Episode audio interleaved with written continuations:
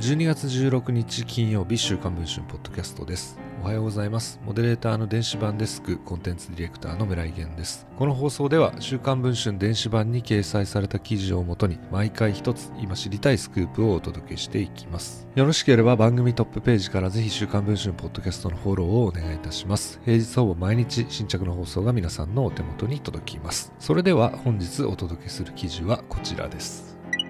モノマネタレント清水アキラさんの三男清水良太郎さんが今年7月元雇用先の会社から借りていたイタリアの高級車マセラッティで交通事故を起こしレッカー代や修理費用など約500万円を請求されるトラブルになっていることが週刊文春の取材で分かりました2006年に芸能界入りした良太郎さん、モノマネタレントや俳優としても活動、モノマネ番組に多数出演するほか、NHK の大河ドラマ、功名が辻や朝ドラ、あまちゃんなどにも出演をしていました。しかし2017年2月、フライデーに違法カジノ店で賭博を行っていたと報じられ活動を自粛。謹慎明けの同年10月、今度は覚醒剤取締法違反の容疑で逮捕され、懲役1年6ヶ月、執行猶予3年の有罪判決を受けました。良太郎さんは所属していた父の事務所清水エージェンシーから解雇され2018年4月から都内の運送会社 X 社の下請けとして働き始めています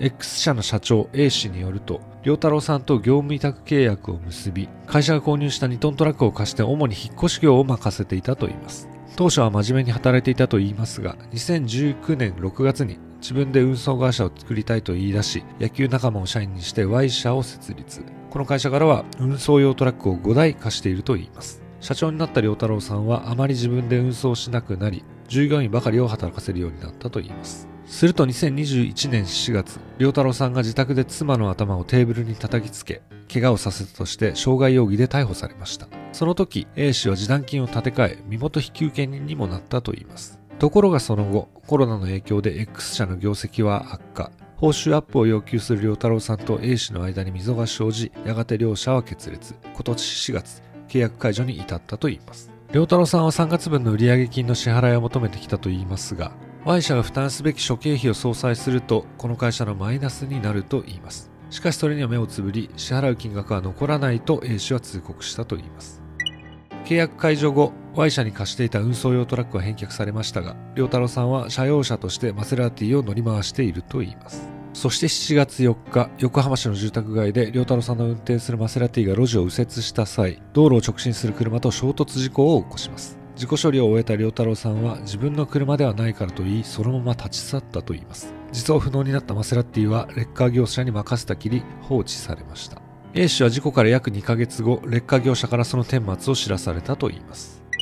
良太郎さんは何と答えるのでしょうか？現在新宿などの路上でモノマネライブなどを行い芸能界を復帰を目指している良太郎さんに話を聞きました。良太郎さんは就職も示談金の時もこちらから頼んだわけではなく A 社長が自ら手を挙げたんですと語りました。さらに、マセラティは X 社が売り上げをちゃんと払ってくれれば返すつもりで言いましたし、ETC の代金も払います。交通事故の件も、マネージャーを通して何度も X 社に連絡を入れたけれども、取り継いでもらえなくて、保険がどうなっているかすらわからなかったんです、などと語りました。清水明さんにも問い合わせたところ、次男の所属事務所を通してコメントを差し控えると回答しました。